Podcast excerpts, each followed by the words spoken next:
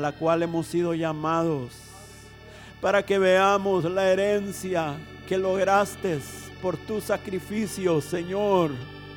Pedimos que abras nuestros ojos, que despiertes nuestro corazón a la herencia a la cual hemos sido llamados. Señor, solo un milagro tuyo, solo un milagro del Espíritu Santo puede hacer esto real en nosotros. Haz un milagro en este día, Señor. Por amor a tu nombre, haz un milagro.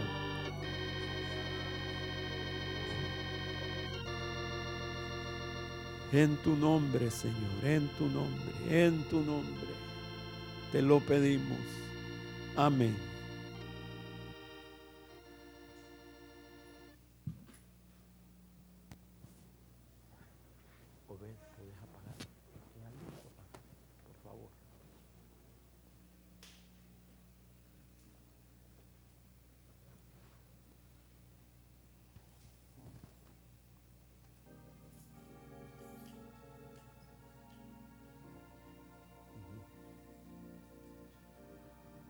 Buenos días, hermanos. Qué bueno estar en casa de regreso.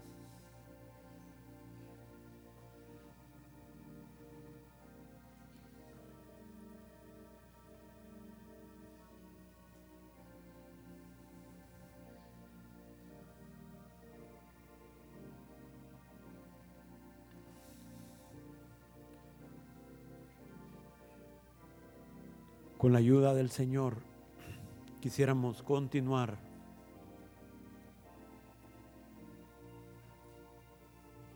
con el tema que hemos venido viendo, comprados por sangre.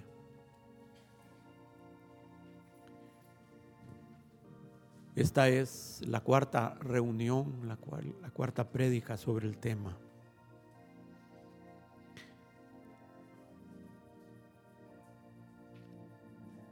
Si me pueden bajar un poquito la, música de fondo que me distraigo, disculpen hermanos. Eh, a través del tiempo, a través de los años, se nos ha enseñado y le damos gracias a Dios. Se nos ha enseñado muy bien un tema aquí y es el abrazar nuestra cruz. ¿Cuántos podemos dar testimonio de eso, hermanos? Amén.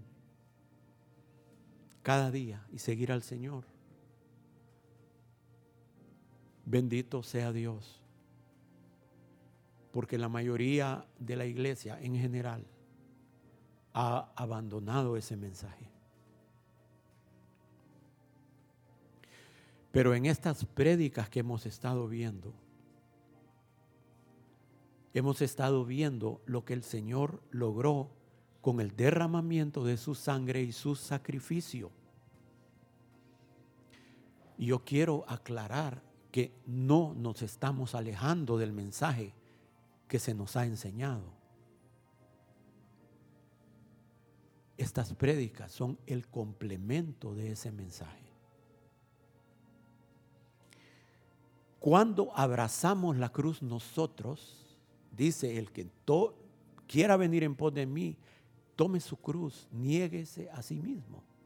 Cuando abrazamos la cruz nosotros, eso hace una obra en nosotros y hay resultados poderosos.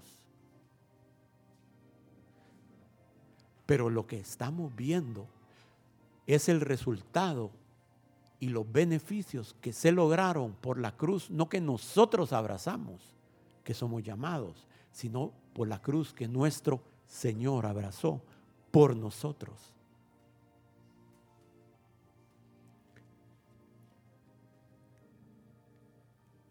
Escuchen hermanos, le doy gracias a Dios por el espíritu de profecía que se mueve en este lugar. La última profecía en boca del hermano Joel nos decía, es mucho tiempo hemos rodeado este monte, es tiempo de avanzar. Yo aquí tengo escrito Este mensaje lo tengo hace semanas, hermanos. Cuando Dios, cuando Abraham abrazó su cruz y le dijo a Lot, escoge tú. Porque Abraham sabía que Dios iba a escoger por él. Pero ahí Abraham abrazó la cruz. Renunció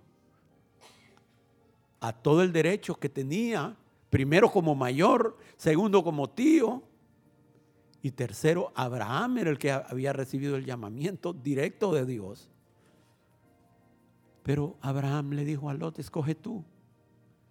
Tú te vas para acá, yo me voy por acá. Te vas para acá, yo me voy para acá. No haya, no nos peleemos, no hay altercado entre nosotros, mucho menos entre nuestros pastores, porque somos familia. Sí, no hay bendición donde hay problemas. Y cuando Lot escogió, entonces Dios se le manifestó a Abraham y le dijo, Abraham, alza ahora tus ojos y mira desde el lugar donde estás, ¿sí? desde ese monte donde estaba Abraham, y mira al norte, mira al sur, mira al este, mira al oeste. Toda la tierra que ves, te la daré a ti y a tu descendencia. Como les he compartido anteriormente, Dios quiere que volvamos a esa herencia espiritual, a esa tierra prometida que nuestros padres espirituales, los apóstoles, conocieron. Y tenemos que ver al norte, al sur, al este, al oeste, tenemos que ver el cuadro completo.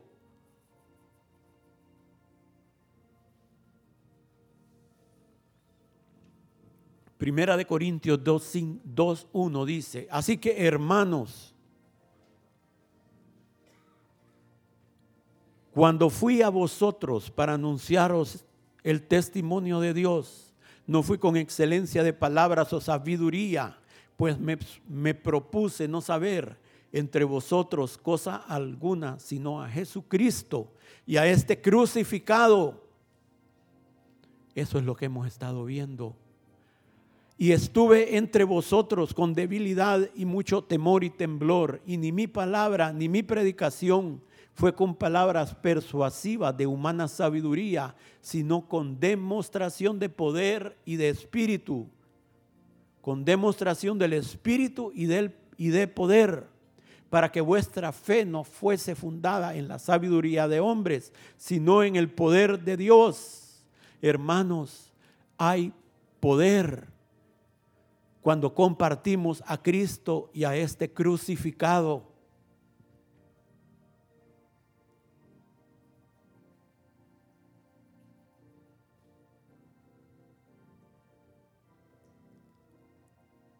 Y sí es importante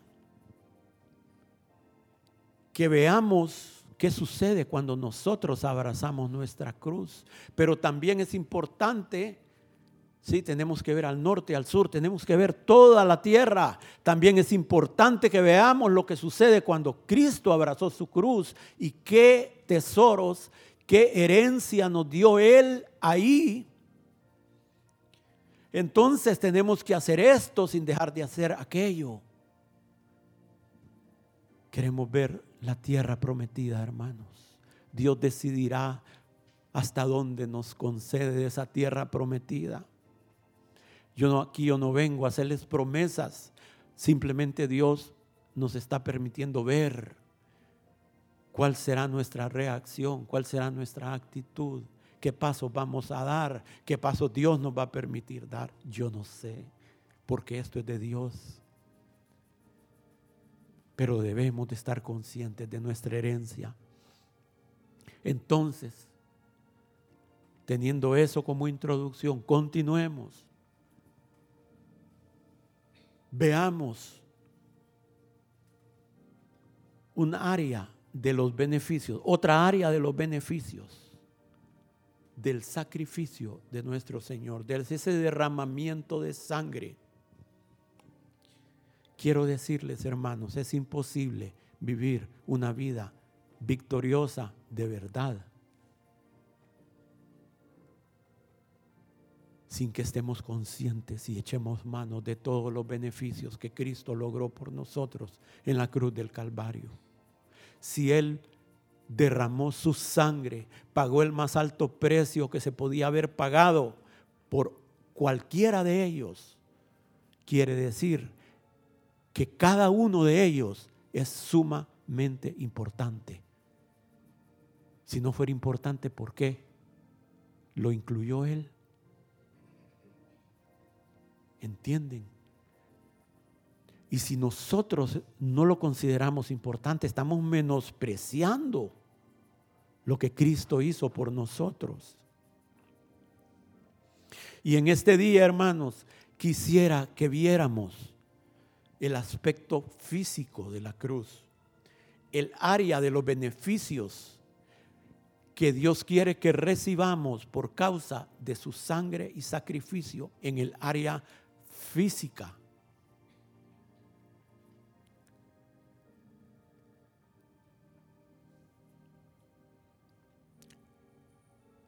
Lo que sucede en nuestro cuerpo, cuando digo el área física es nuestro cuerpo, hermanos. Cristo compró la redención de todo nuestro ser, espíritu, alma y cuerpo. Y es sumamente importante lo que sucede en nuestro cuerpo. Fíjense que de hecho la redención completa, los logros completos del Señor no van a estar, valga la redundancia, completos, hasta que suceda la, resurrección porque ahí en la resurrección, dice Pablo, los que estén muertos resucitarán. ¿Sí?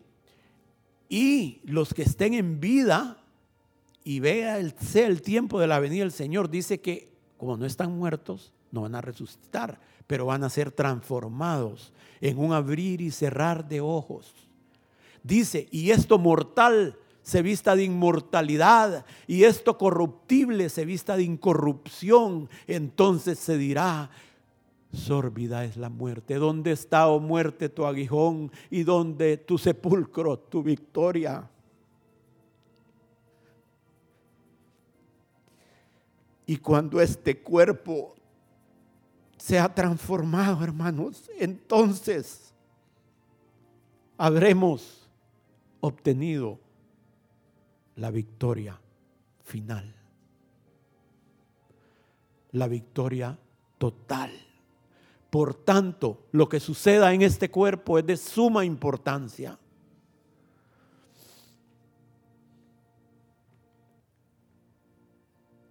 ¿Por qué? Porque nuestro cuerpo es templo del Espíritu Santo, es el vehículo. Ya cuando no estés en este vehículo es que hermano, o estás con el Señor, o estás en el lugar donde no debes de estar. Pero no hay intermedios. Pero el cuerpo es el vehículo.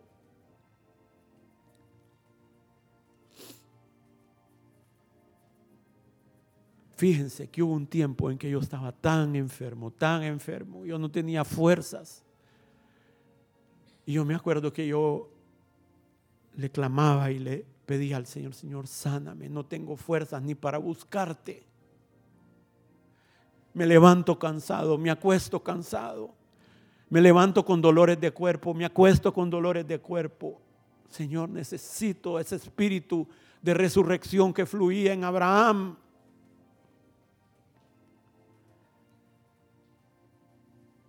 Y creo que el Señor escuchó y a partir de esas oraciones, el Señor me empezó a meter en lo de la medicina natural. Dios tiene diferentes vehículos.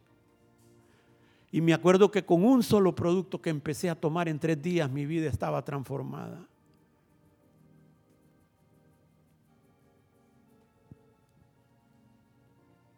Pero Dios tiene cosas mucho más grandes que esas.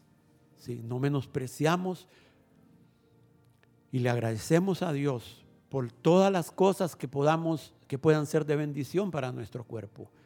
Pero hay un poder mucho más alto que fluye de la cruz, hermanos. Y ya estamos a las puertas de esa tierra. Yo no sé en qué momento exactamente Dios nos va a hacer dar el primer paso adentro, pero Dios lo primero que está haciendo es concientizándonos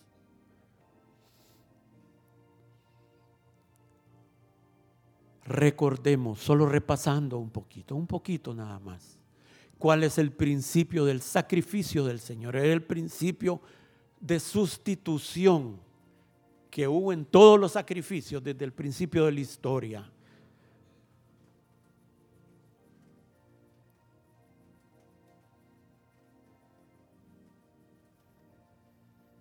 Sí, todo el mal que por justicia de Dios nosotros merecíamos, por causa del pecado, cayó sobre Jesús, para que todo el bien que Jesús merecía por su vida obediente, santa y sin ningún tipo de pecado, viniera sobre nosotros. No hay más razón. Es un sacrificio sustitutivo. Él en vez de nosotros. Él en vez de nosotros. Él pagó el precio. Oh, hermanos, que Dios abra nuestros ojos. Isaías 53, 4 dice, ciertamente, sin duda, hermanos, sin duda, Ciertamente llevó Él nuestras enfermedades y sufrió nuestros dolores. Y nosotros le tuvimos por azotado, por herido de Dios y abatido. Hermanos, Turín, que es algo que el Padre dejó para testimonio cuando el Señor resucitó el poder de resurrección quedó impregnado en ese manto. Pero, pero el entender ese manto en toda su cabalidad solo ha sido posible hasta ahorita con la tecnología que hay ahorita para que pudiéramos ver y reconstruir, la ciencia pudiera reconstruir las heridas y por lo que el Señor pasó. Hay cientos de heridas en el cuerpo de ese crucificado.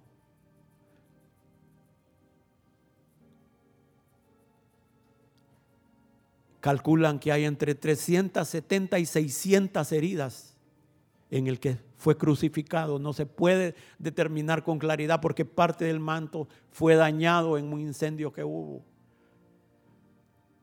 Pero hermanos, su cuerpo era una sola herida. Mas él, herido, fue por nuestras rebeliones, molido, molido por nuestros pecados. El castigo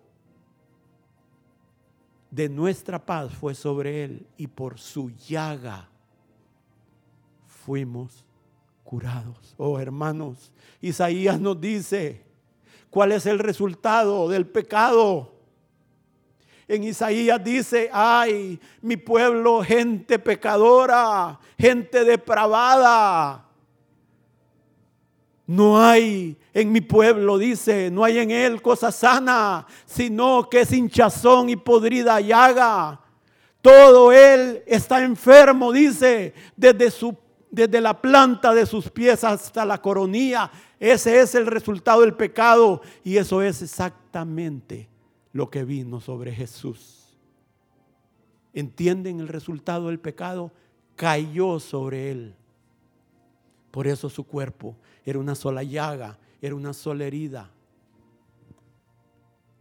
Mas el castigo de nuestra paz fue sobre él y por su llaga fuimos nosotros curados. Todos nosotros nos descarriamos como ovejas, cada cual se apartó por su camino, mas Jehová cargó en él el pecado de todos nosotros. Hermanos, ¿cuál fue el resultado de su herida física? El resultado de su herida física, según estas escrituras, es para que nosotros pudiéramos recibir sanidad física. Por su llaga fuimos nosotros curados. Qué interesante que no dice, por su llaga seremos curados. No está en futuro. Tampoco dice, por su llaga estamos siendo curados. Por su llaga fuimos curados. Hecho está.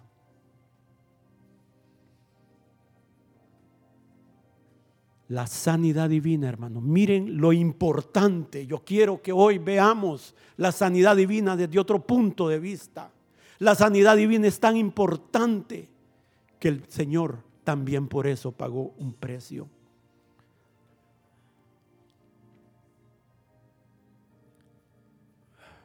Ayer, antier, en el hotel, porque tenía pendiente, lo único que tenía pendiente era qué, qué imagen íbamos a mostrar. Yo quería poner una donde se viera todo el cuerpo completo, pero me sugirió la pastora, no, pone una donde se mire de aquí para arriba. Y ayer le digo a Susan, ayúdame a buscar. Pero antier que yo estaba en el hotel, hermano, viendo las imágenes, yo empecé a llorar, fíjense.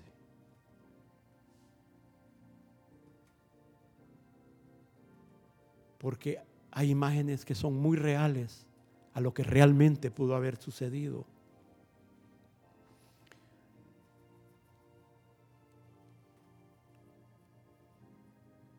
Yo quiero que veamos varios versículos. Mateo 8:16 dice, cuando llegó la noche,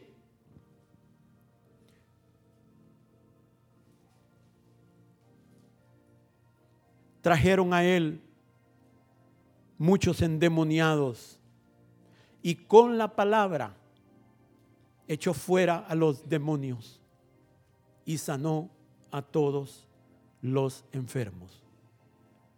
Fíjense bien, con la palabra echó fuera a los demonios y sanó a todos los enfermos.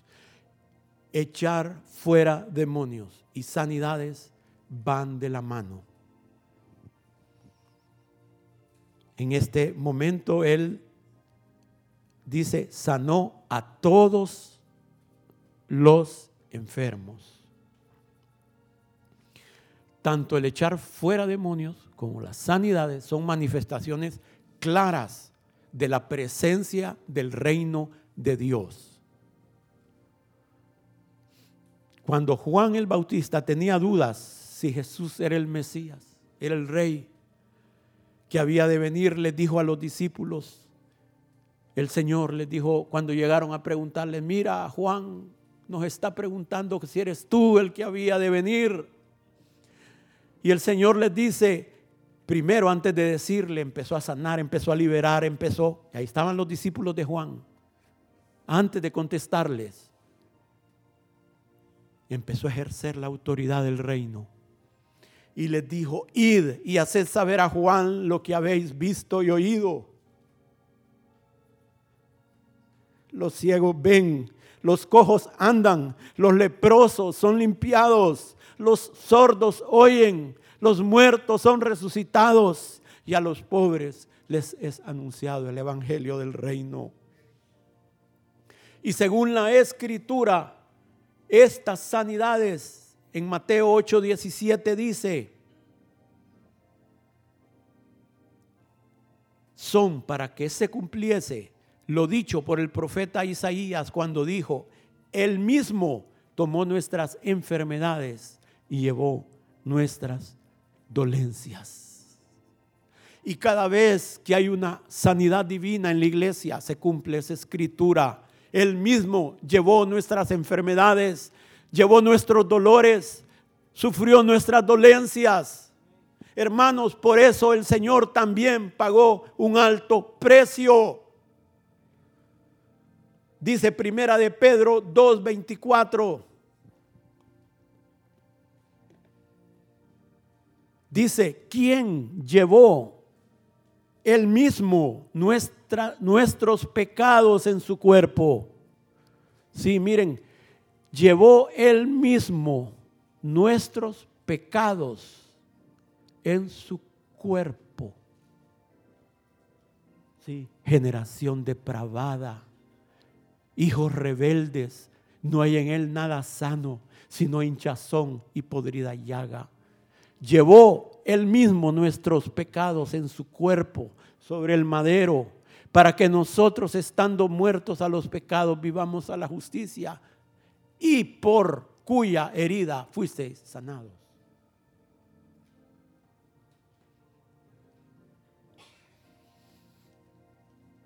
Él mismo lo tomó, él dijo, yo me llevo esta carga, yo, yo, amén, Padre, heme aquí, ¿quién irá? Y él dijo, aquí estoy, Padre, envíame a mí, yo voy a pagar el precio. Nadie lo obligó. Él, por amor y para bendición nuestra y para fortuna nuestra, llevó en su cuerpo nuestros pecados.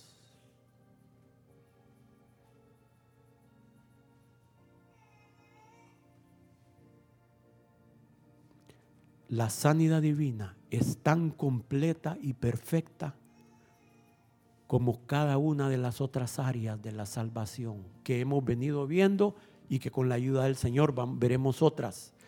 Es tan completa como cada una de esas áreas.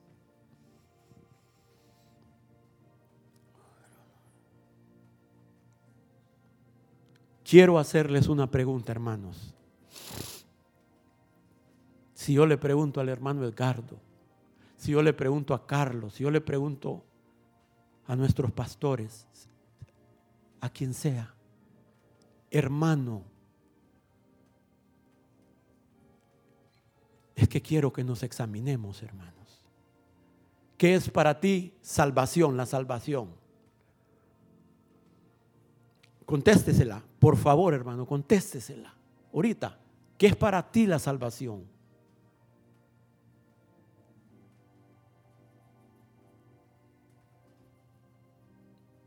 Hace que Dios me perdone mis pecados. Nuevo nacimiento y el cielo. Es lo típico, ¿no? ¿Sí? Es lo típico.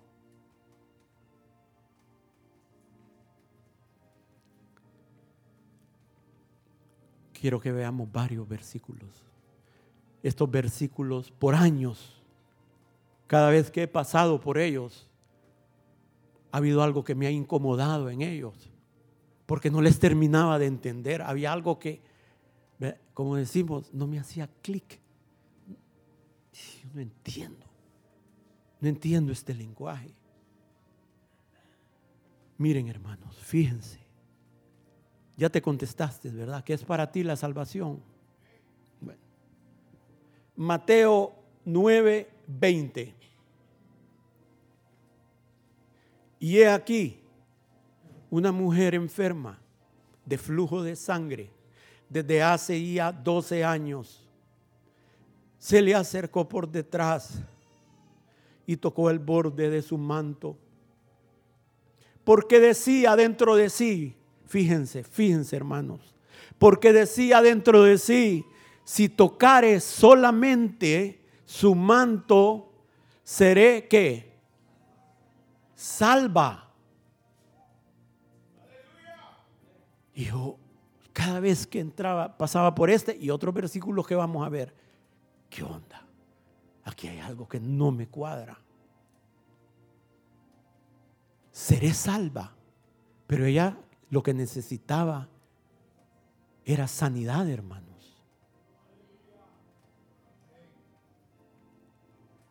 Pero Jesús volviéndose y mirándola, dijo,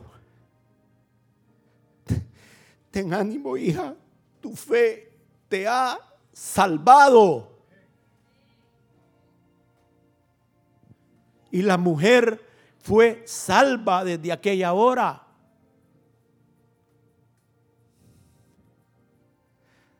¿Cuántos andan así, hermanos, como esa mujer? ¿Cuántos hay dentro de la iglesia así ahorita, en general? Ten ánimo, hija. Tu fe te ha salvado. La reina Valera lo traduce correctamente. Esa es la palabra. Salvación. Salvado. Hay otras traducciones que lo traducen te ha sanado. La traducción correcta es esta.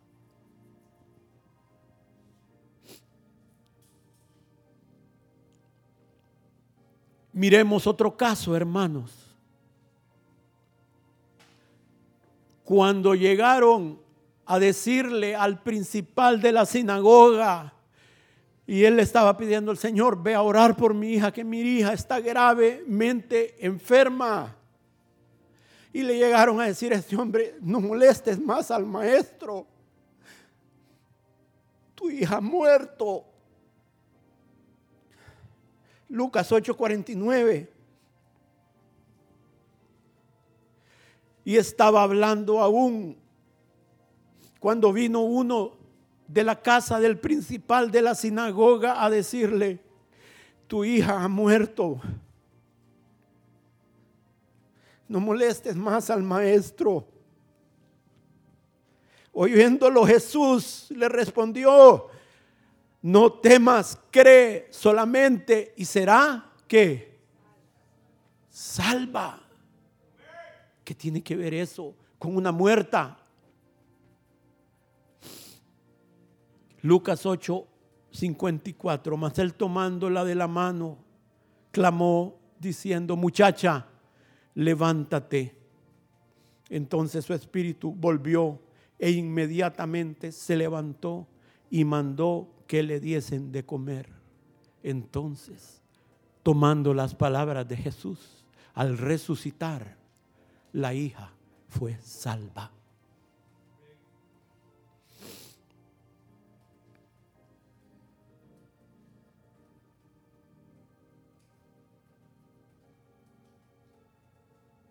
Veamos otro pasaje. El endemoniado de Gadarena, el Gadareno. Un caso extremo ese, va, hermanos. Nos sale a usted y a mí ese hombre en la noche. Complicado.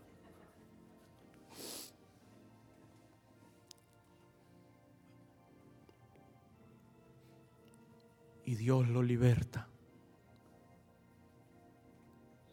Rompe esas cadenas espirituales. Y hay muchos en la iglesia, hay muchos cristianos profesantes, honestos, genuinos, verdaderos que tienen cadenas. Lucas 8, 36.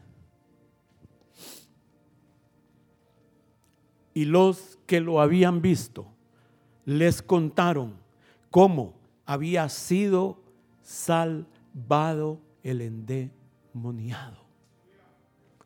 Entonces, hermanos,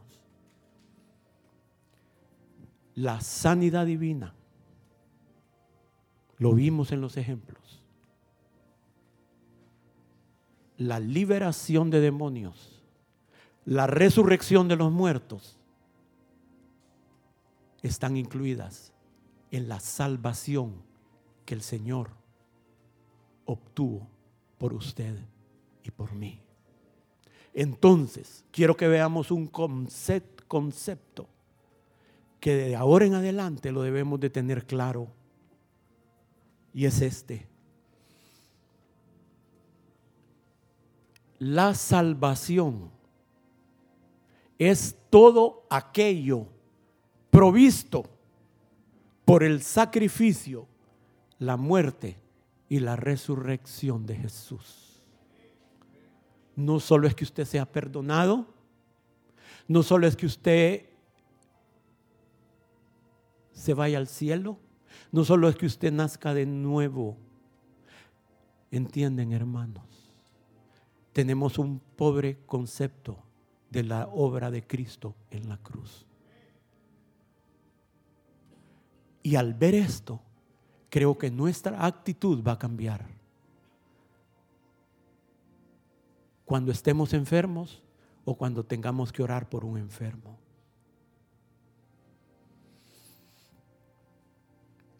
Oh, precioso Salvador, hermanos.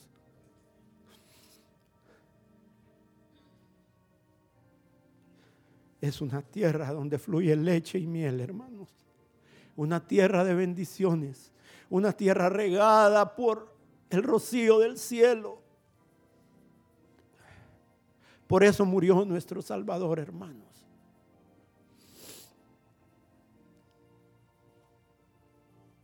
Hay muchos que rechazan la salvación porque no les interesa. Son hijos de Belial, nunca les va a interesar. Otros no creen. Pero otros podríamos no procurar esa salvación si desconocemos lo que Cristo ha provisto por nosotros. Pero si sabemos que Él pagó un precio por eso, nuestra actitud va a cambiar.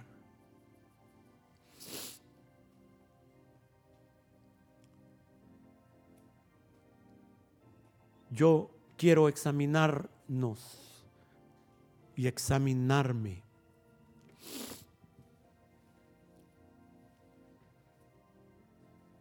cuál es nuestra actitud cuando enfermamos nosotros o cuando hay alguien que enferma.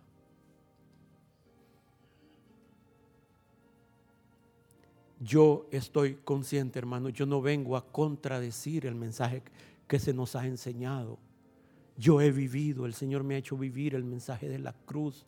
Yo he compartido, les he dado testimonio algunos de algunas cosas que el Señor ha hecho en mi vida y por lo que he tenido. Yo no estoy contradiciendo el mensaje de la, de la cruz. A veces el cuerpo tiene que enfermar para que el alma sane.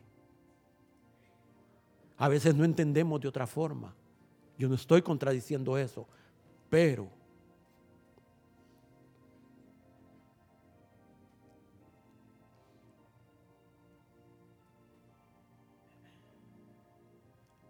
muchas veces la enfermedad es causada por un pecado.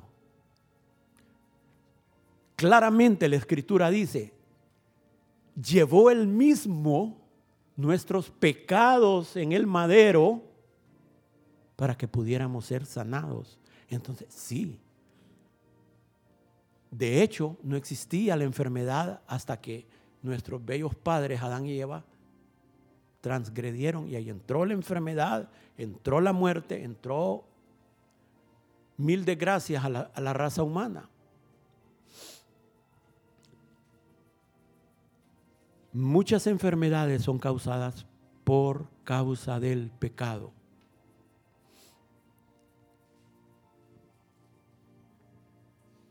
No todas son causa del pecado. ¿sí? En, uno Dios le dijo, Señor, ¿y quién pecó, este o sus padres? No, este no pecó ni sus padres, sino para que la gloria de Dios se vea en él. Hay otras enfermedades que son causadas por demonios.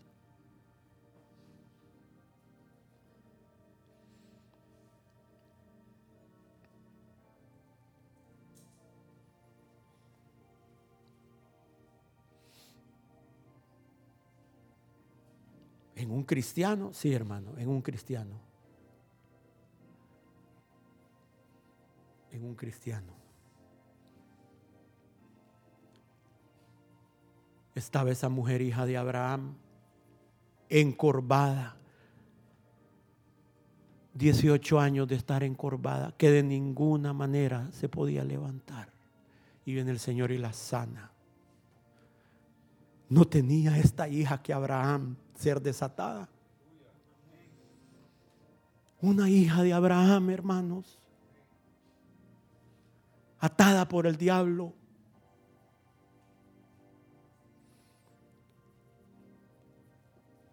Hay liberaciones. Escuchen, hermanos, hay liberaciones y hay sanidades que no las vamos a ver hasta que el cuerpo de Cristo empiece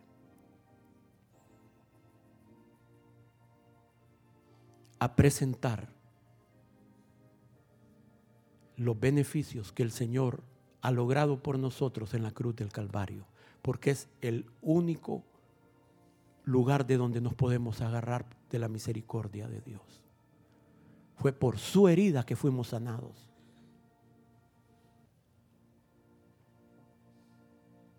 El Señor sánalo, mira que es muy bueno el hermano. No, no, no, no, no.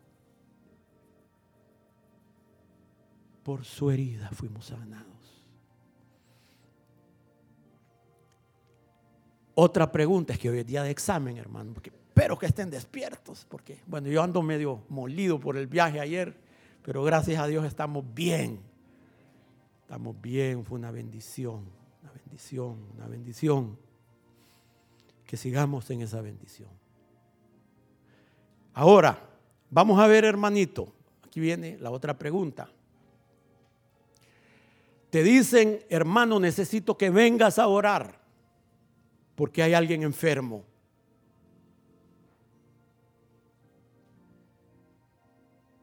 Ajá. Y empiezas, empezamos.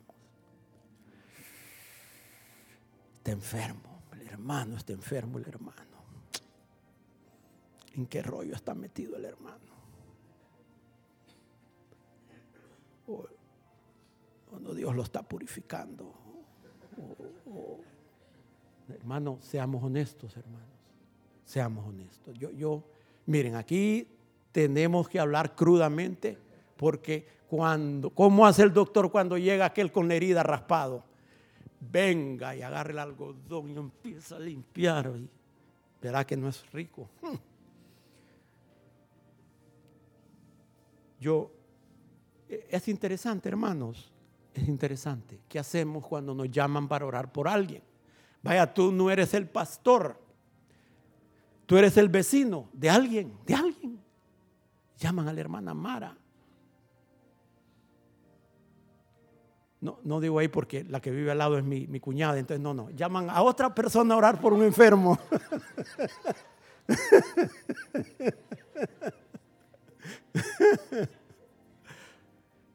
Tú no eres el pastor, tú, tú, tú te crees que eres un gato aquí, tú te crees. Aquí no hay hermanos. Valoremos lo que Dios ha hecho por nosotros. A veces el lenguaje que usamos suena muy espiritual, pero no es el mejor. Dios me está mostrando tanto sobre el poder de las palabras que últimamente que estoy teniendo cada día más cuidado cómo me expreso de mi vida, de mis hijos, de mi esposa, de los demás. Ajá, te llaman. ¿Y cuál es tu actitud? Yo les voy a leer solo unos pocos párrafos, no se preocupen. Dio este libro de Smith Wigglesworth. Wigglesworth, excuse me, my friend. Sabemos que tal vez los dos proponentes o hermanos Así como tenemos a Billy Graham como tal vez el, más grande evangelista de los últimos tiempos, tenemos a Catherine Kuhlman y a Smith Wigglesworth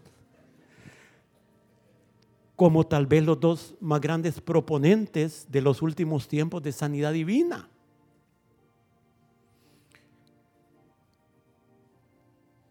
Y casualmente Aquí tiene dos paginitas eh, y el título es ¿Es la voluntad de Dios? hablando sobre sanidad. ¿ah? Y fue mi hija la que me acordó de este pasaje. Yo había leído esto hace años, pero a mí se me había olvidado. Dice, escuchen pues, visité a una mujer que por muchos años había estado sufriendo. Ella estaba toda torcida por el reumatismo y tenía dos años de estar en cama.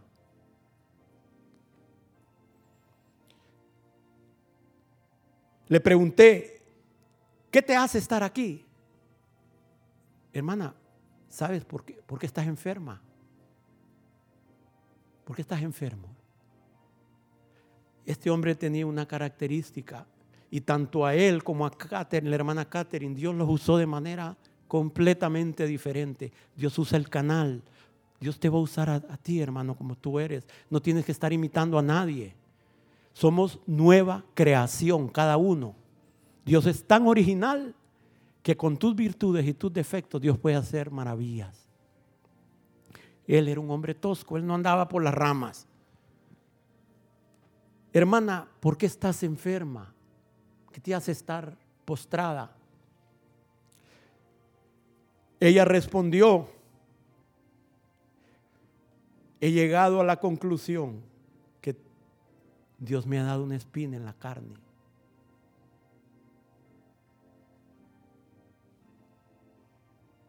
Qué bíblico, ¿ah? Yo le dije, hermana, ¿a qué grado maravilloso de justicia ha llegado usted como para tener que tener una espina en la carne? ¿Tiene usted tanta abundancia de revelación divina que hay peligro de ser exaltada sobre medida?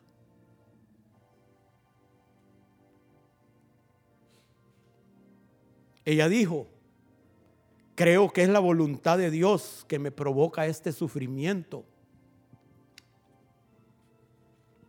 Le respondí, ¿cree usted que es la voluntad de Dios que usted sufra? pero está tratando de quitarse ese sufrimiento tan rápido como puede, usted tiene medicinas por todos lados. Tiene botes de medicinas por todos lados. Saque su lugar oculto y confiese que es pecadora. Si se quitara su santurronería, Dios haría algo por usted. Yo sentía que me estaban cachando, me estaban. Logré pararme y seguir leyendo, hermanos. Para seguir recibiendo. Ajá. Quítese la idea de que es tan santa que Dios tiene que afligirla. El pecado es la causa de su enfermedad, no la rectitud.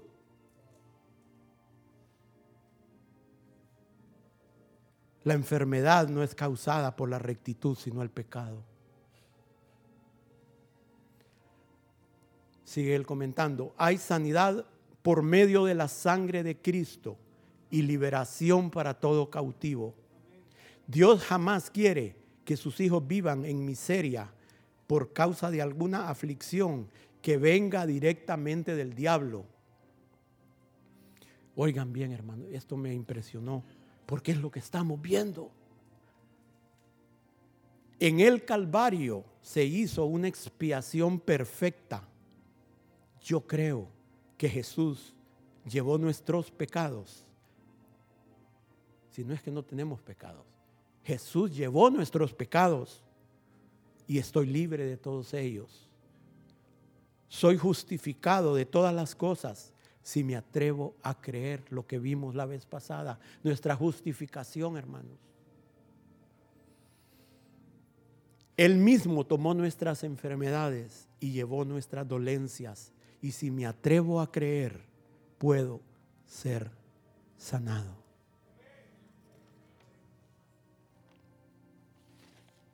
Él conoce mis los problemas de los riñones, Él conoce las ulceraciones, Él conoce los problemas de neuralgia.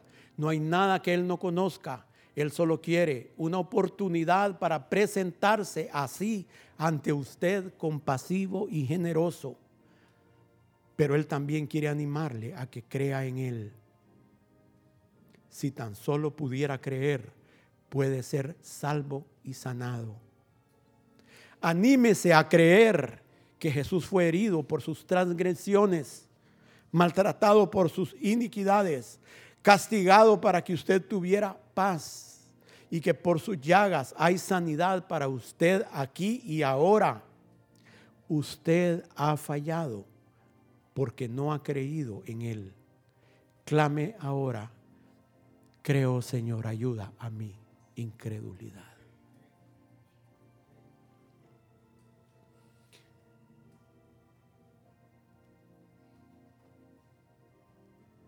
¿Qué dice Santiago 5:14? ¿Está alguno enfermo entre vosotros?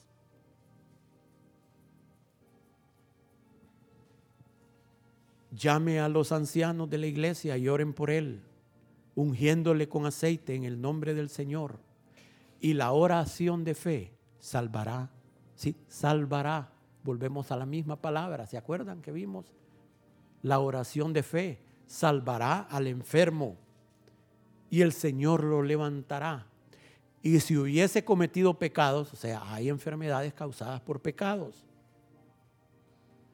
les serán perdonados. Confesaos vuestras ofensas unos a otros y orad unos por otros para que seáis sanados. Hermanos, a veces Dios quiere que vayamos a pedir perdón. Yo lo he predicado muchas veces acá y creo que con el respaldo y la autoridad de Dios, porque es algo por lo cual yo he tenido que pasar. He tenido que ir a pedir perdón aún por errores que yo no he cometido, sino mis padres.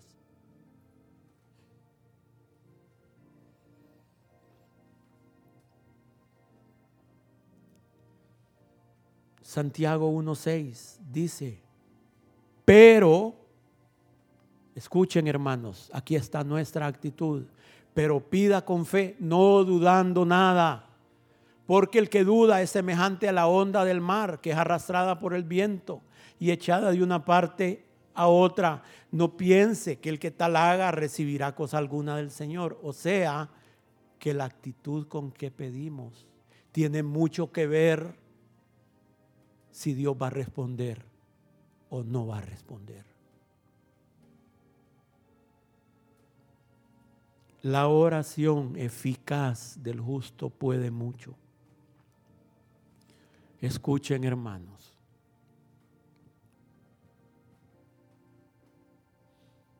Pero a veces,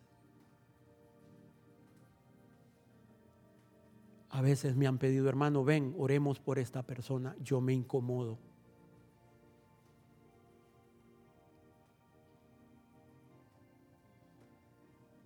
Escuchen, a veces oramos con tanto temor por la sanidad. Y si no es la voluntad de Dios. Hermanos, el sentir que a veces dejamos en medio del ambiente, que es casi incorrecto orar por la sanidad. Porque no queremos, en el fondo es bueno, porque no queremos ofender a Dios. ¿Sí? Ni queremos que si no es su voluntad, la persona no vaya a ser sanada.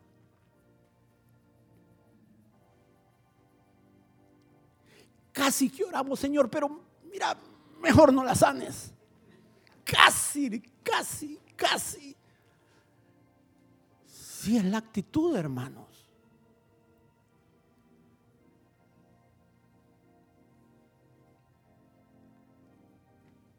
Recordemos lo que dice la Escritura, hermanos. ¿Qué concepto tenemos de Dios como nuestro Padre? Dice, si le pides un pescado, no te va a dar una serpiente. Si le pedimos un huevo, no nos va a dar un escorpión. No nos va a dar una piedra con que nos tropecemos. Ah, sí, hermano, pero es que mire que en el desierto ellos pidieron y Dios le dio lo que pidieron y trajo juicio y mortandad. Es correcto. Volvemos. ¿Con qué actitud pidieron? Fastidiaron a Dios. Ellos no con un corazón quebrantado y suplicante no le pidieron a su padre. Le exigieron. Estaban queriendo apedrear a Moisés. Murmuraron, reclamaron. Con razón.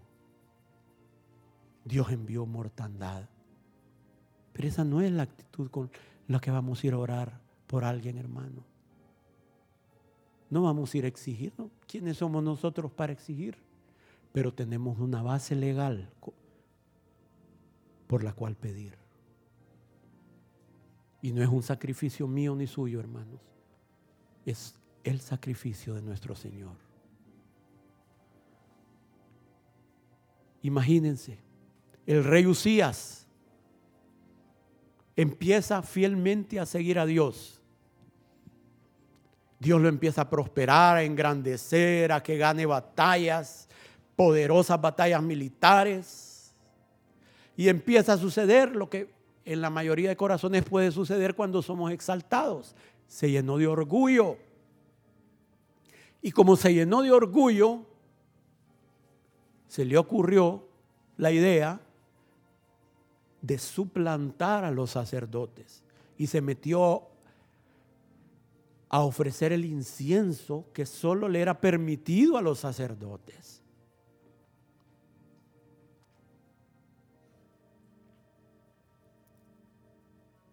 Por eso es que es, quiero retroceder, por eso es que es importante que primero pasemos por el desierto y la humillación, como David y José, para que cuando seamos puestos en alto, si es que somos puestos en alto, no nos orgullezcamos.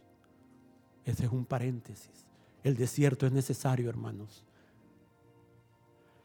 Pero el, rey se enorgullece y, y entra a ofrecer lo que no le tocaba ofrecer.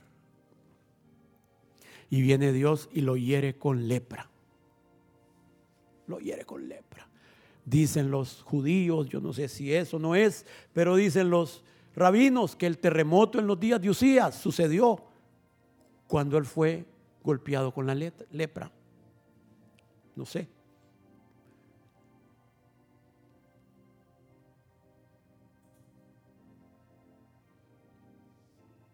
Imagínense, hermanos, este rey que la mayor parte de su vida había agradado al Señor.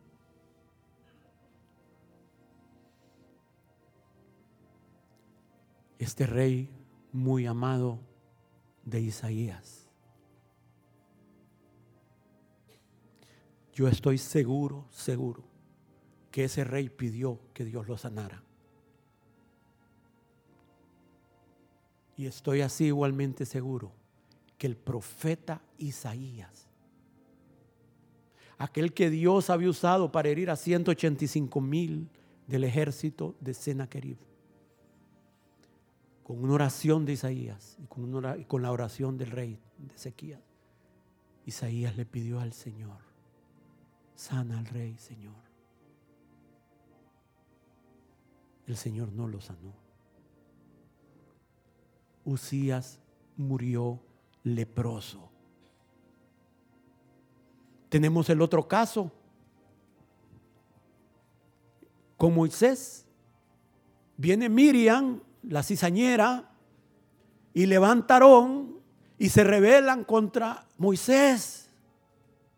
Porque claramente la escritura da a entender que la que había provocado todo era, era Miriam, hermanos. Y viene Dios y la hiere con lepra. Que si su padre ha escupido en su cara, le dijo Dios a Moisés. Eso es lo que estaba haciendo Dios, escupiendo en ella. Así mira Dios la rebelión, hermanos y cuando murmuramos contra nuestras autoridades. Es delicado. Nos puede caer la lepra espiritual, que es peor. Es peor. Y viene Moisés y le pide que la sana, que la sane, y Dios la sana. el mismo pecado de Usías, el mismo cometió ella, rebalarse contra la autoridad, contra lo dispuesto por Dios. En un caso Dios sana, en otro caso Dios no sana. Hermanos, Dios decide.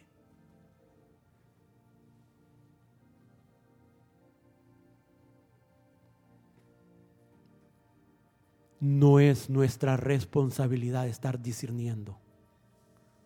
Nuestra responsabilidad es obedecer lo que la escritura dice. Marcos 16, 17. Y estas señales seguirán a los que creen. En mi nombre echarán fuera demonios, hablarán nuevas lenguas, tomarán en las manos serpientes, y si bebieren cosa mortífera, no les hará daño. Sobre los enfermos pondrán sus manos y sanarán. Hermanos, es parte del mandato divino. La sanidad divina está en lo que Cristo compró por nosotros. Lucas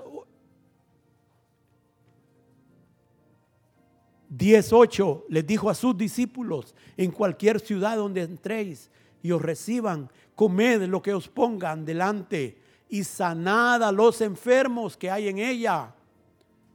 Y decidles, se ha acercado a vosotros el reino de Dios. Mateo 10, 8 dice, sanad enfermos, limpiad leprosos, resucitad muertos, echad fuera demonios, de gracia recibisteis, dad de gracias. Hermanos, creo que hay dos cosas importantes en este tema de la sanidad. Nuestra actitud al acercarnos, como les he dicho, para orar por alguien, con la actitud que nos acerquemos.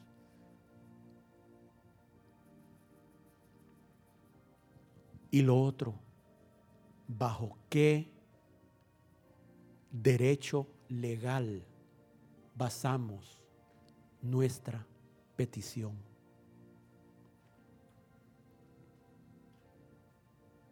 Y podemos orar, Señor, por tu misericordia. Está bien, hermanos, no es antibíblico.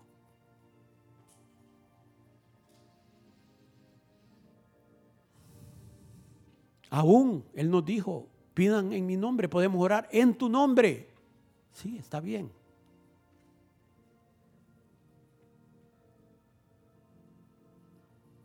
Pero lo perfecto, lo mejor, es que debiéramos de pedir por el sacrificio de Cristo en la cruz. Por su llaga fuimos curados. Podemos decirle, Señor, tu palabra dice que en la cruz Tú llevaste nuestras enfermedades. Por tu llaga fuimos curados. Por tu herida fuimos sanados. Tú mismo tomaste nuestras enfermedades. Venimos confiando en tu sacrificio, en los méritos de tu sangre. Y por eso te pedimos que sanes a este hermano o hermana. Y agreguemos, en tu nombre te lo pedimos, por tu misericordia, no hay problema. Pero la sangre es el manantial que Él dejó para nosotros. Su sacrificio es toda la causa y razón de nuestro beneficio. Tenemos que presentar el derecho legal que Él, Él nos ha dado, hermanos. Tenemos que volver a la cruz del Señor. Está bien nuestra cruz y en algún momento de estas prédicas yo voy a hablar sobre tomar nuestra cruz pero no dejemos la cruz ni los beneficios que el Señor pasó para que nosotros recibiéramos. Porque entonces no vamos a estar viendo esa tierra completa. Solo estaremos viendo un poco de la tierra, un poco de la bendición. Hay mucha bendición, hermanos. Nosotros, nuestra intención no es obligar al Señor a que haga algo contra su voluntad. Él es soberano y Él decide a quién sanar y a quién no sanar. ¿Por qué no sanarlo? Si el hermano tiene algo que no ha arreglado en su corazón, hay un arreglo previo en nuestro corazón con Dios. Desde antes que oremos por el Señor, Si no sana, no problem, hay algo ahí. Tú sabrás si lo sanas o no, pero pidamos en, base al sacrificio, en a la sangre. Si el hermano tiene que arreglar algo, Dios se lo puede revelar a los pastores. Dios se lo puede mostrar al hermano. Si el hermano puede ser amargura, puede ser falta de perdón, puede ser que no ha pedido perdón, puede ser que hay un área que el hermano no está siendo fiel. Hermano, no es responsabilidad nuestra. Nuestra responsabilidad es orar como debemos de orar. Lo demás está en manos de nuestro Señor.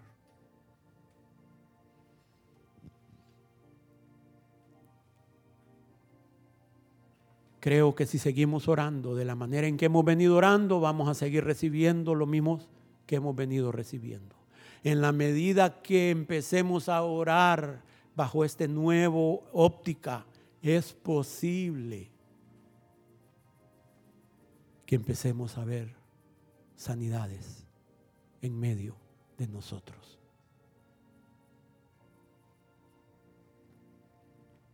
La Biblia lo dice la Biblia es real.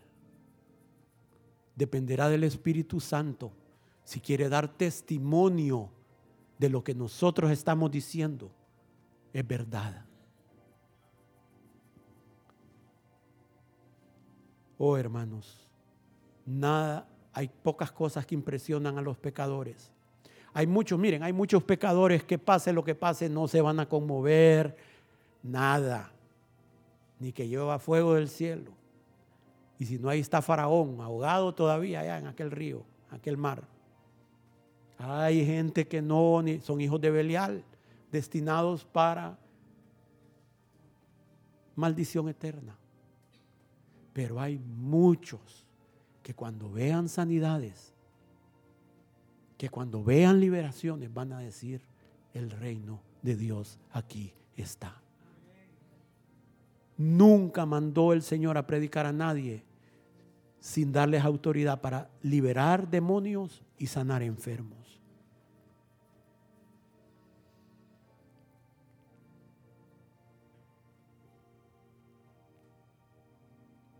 Es importante que mantengamos, como lo hemos visto en todas las demás reuniones, sin fluctuar la profesión de nuestra esperanza.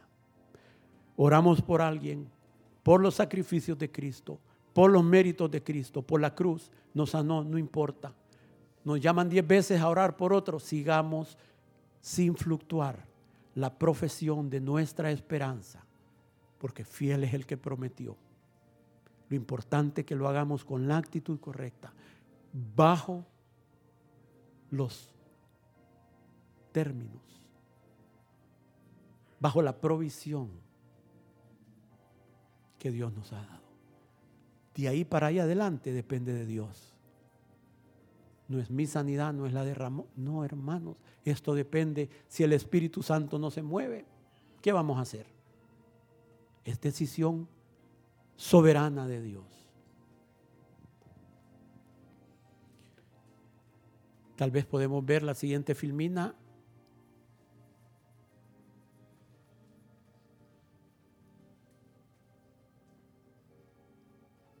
Bueno, esto es, sí, la salvación es todo aquello, ok.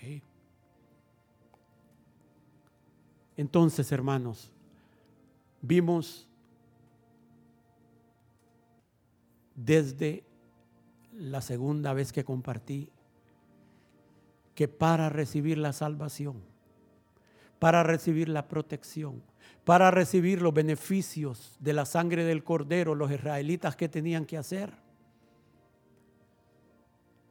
aparte de obedecer y no salir fuera de las puertas, mojar la sangre eh, con el hisopo y aplicarle en las puertas. Y vimos cómo nosotros, esa es la sombra, pero en el caso nuestro, nuestras palabras son nuestro hisopo. Con nuestras palabras aplicamos la sangre a nuestra vida. Entonces, podemos usar nuestra boca en este momento y reconocer y aceptar que por su llaga fui curado. A ver, hermanos, repitámoslo. Por su llaga fui curado y por su herida fui sanado. Él mismo tomó mis enfermedades y llevó mis dolencias. Escuchen, la escritura dice, Él mismo tomó nuestras enfermedades y llevó nuestras dolencias. Pero tenemos que hacer esto personal. No somos un grupo estos beneficios es individual. Yo por eso los pongo ahí. Por su llaga fui curado. Miren, últimamente yo estoy con algunas situaciones de salud. Y cada día estoy tratando de repetir cada beneficio en mi tiempo de oración. Antes de entrar en mi oración le estoy agradeciendo al Señor. Gracias Señor. Porque por tu sangre fui perdonado. Gracias Señor porque por tu sangre fui salvado. Gracias Señor porque me has redimido del poder del enemigo, de las garras del diablo y Satanás. No tiene nada que reclamar en mi vida, ni en mi casa, ni en mis hijos, ni en nada de lo que yo tengo. Hermanos, solo los que sean como Josué y Caleb van a volver a entrar. Aquellos que estén diciendo los enemigos son muy grandes, no podremos hacer nada, eso van a recibir. Que seamos como Caleb. Si Dios se agrada de nosotros, tal vez me entrega el monte, pero yo voy a probar. Y 85 años tenía cuando dijo eso, hermanos. Y el Señor le entregó a los gigantes.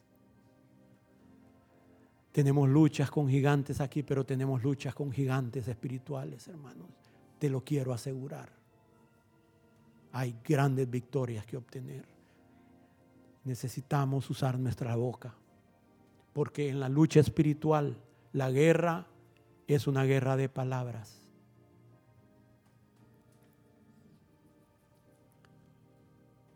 Entonces, hagamos el, el beneficio personal yo le digo, y esta era la idea que estaba, le estoy diciendo cuando recuerdo esto, Señor, gracias, porque por tu llaga fui curado, por tu herida fui sanado, tú mismo tomaste mis enfermedades, llevaste mis dolencias. Te agradezco, Señor, porque tal problema quedó en la cruz clavado.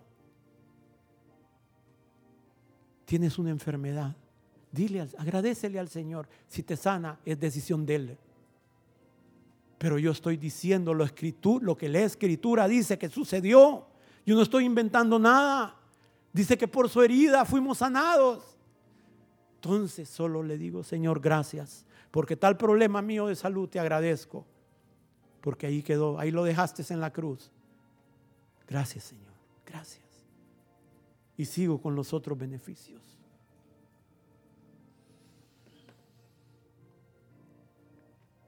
Escuchen, el cuerpo, así como la mente y el espíritu, son áreas de batallas que el enemigo quiere agarrar.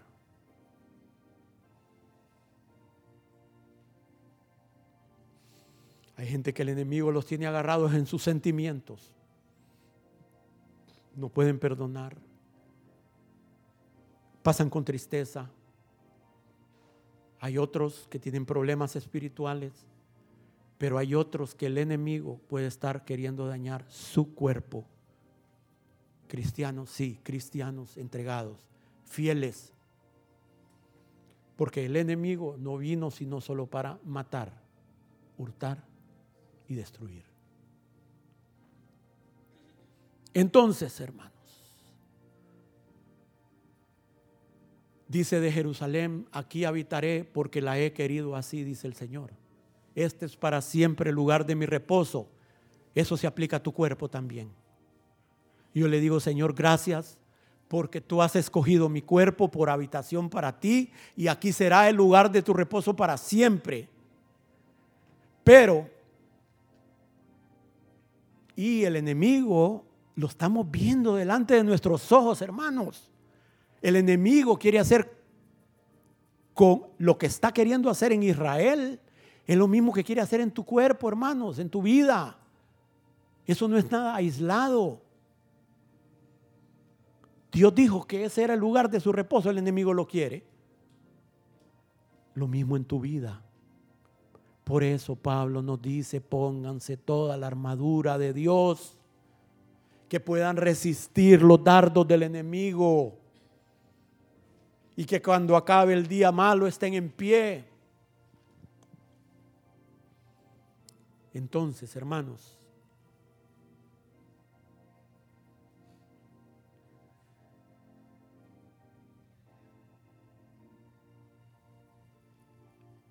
a veces pasa en el tiempo de la restauración, cuando Dios los llamó de Babilonia, en tiempos de Esdras y Nehemías, a veces pasa así con el pueblo.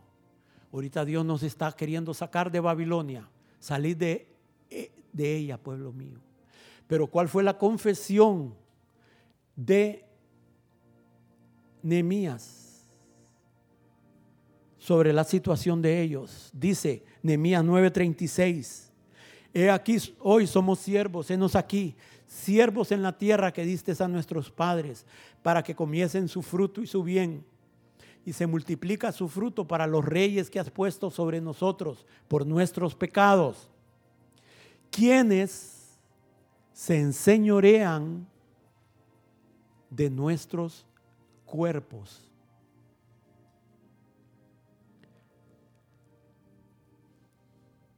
Entonces, hermano, ellos, aún con cierta libertad que Dios les había dado, el enemigo se había enseñoreado de su trabajo, de su fruto, de su, del esfuerzo de su cuerpo.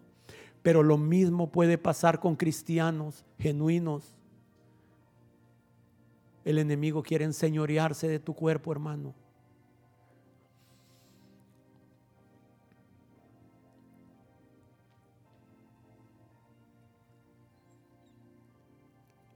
Mira,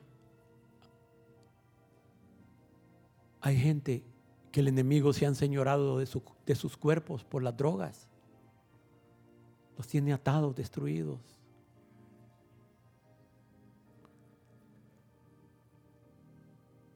En la iglesia pueden haber gente enferma por causa de demonios.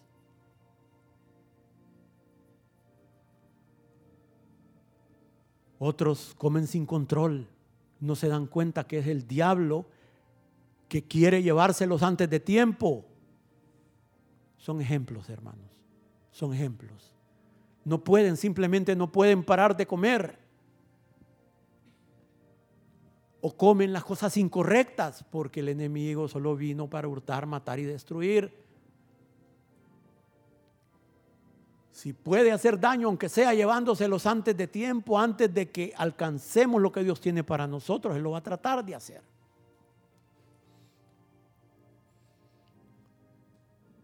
Otros, dentro de la iglesia, el enemigo va a tratar de que te contamines con pecados sexuales.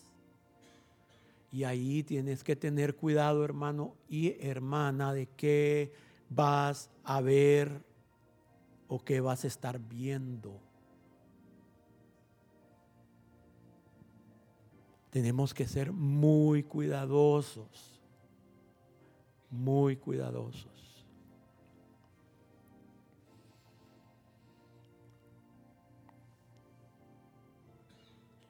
A la luz de todo esto que estoy diciendo, hay otras escrituras que nos muestran cuál es la perfecta voluntad de Dios para nuestro cuerpo. No vamos a ir a ver cada una porque no nos alcanza el tiempo.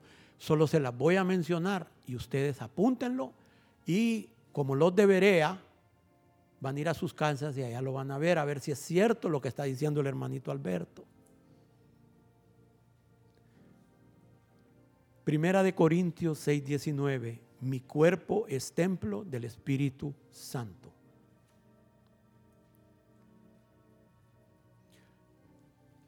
Romanos 7:13. Mis miembros son instrumentos de justicia para su servicio y para su gloria. Primera de Corintios 6:13, mi cuerpo es para el Señor y el Señor es para mi cuerpo. Entonces, hermanos, yo solo les estoy dando una idea, hermanos. Tú tienes tu propia relación con Dios. Yo te estoy compartiendo lo que yo estoy haciendo. Entonces, cuando estoy agradeciéndole al Señor que por su llaga fui curado y que por su herida fui sanado, que Él mismo tomó mis enfermedades y llevó mis dolencias, yo también menciono estas escrituras. Mi cuerpo es templo del Espíritu Santo, redimido, limpiado, santificado por la sangre de Jesús. Mis miembros son instrumentos de justicia, entregados a Dios para su servicio, para su gloria. Mi cuerpo es para el Señor y el Señor es para mi cuerpo. Todo ha sido resuelto por la sangre de Jesús. Ciérrele las puertas al enemigo y ábraselas al Espíritu Santo.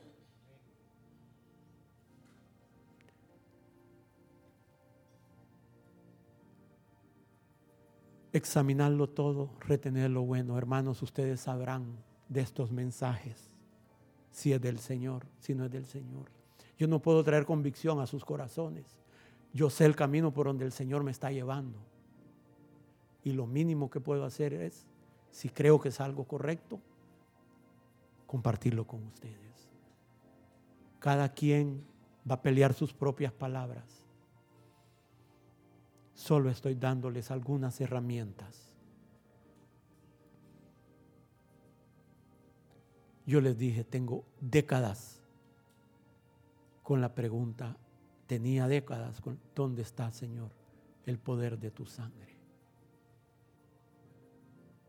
Bueno, creo que Dios ha comenzado a darme una pequeña luz.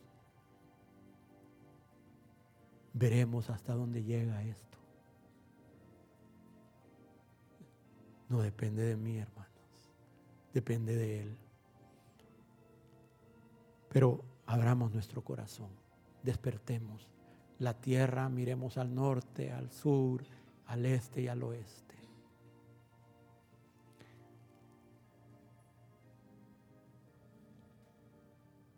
Tal vez pueden pasar los hermanos del órgano.